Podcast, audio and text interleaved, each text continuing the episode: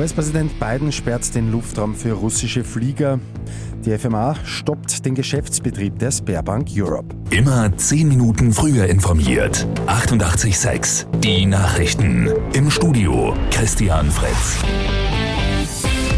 Die russischen Truppen haben ihre Angriffe auf zahlreiche ukrainische Städte in der Nacht auf heute weiter fortgesetzt.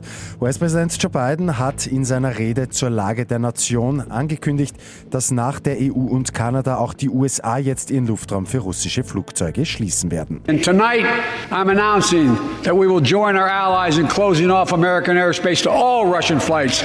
Biden richtet in seiner Rede auch eine deutliche Botschaft an Russlands Präsident Wladimir Putin. When dictators do not pay a price for their aggression, they cause more chaos. Wenn Diktatoren keinen Preis für ihre Aggression zahlen, verursachen sie mehr Chaos, sagt er.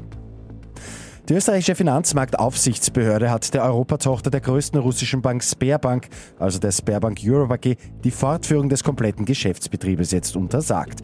Und zwar auf Anweisung der Europäischen Zentralbank und mit sofortiger Wirkung. Bereits seit Montag durfte die Bank keinerlei Auszahlungen, Überweisungen oder andere Transaktionen mehr durchführen.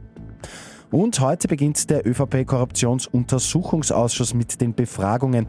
Als erste Auskunftsperson wird Bundeskanzler Karl Nehammer aussagen, es geht nicht um seine jetzige Funktion als Kanzler und ÖVP-Chef, sondern um seine Tätigkeit als Generalsekretär und Innenminister.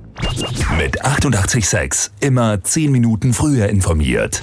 Weitere Infos jetzt auf Radio 88.6 AT.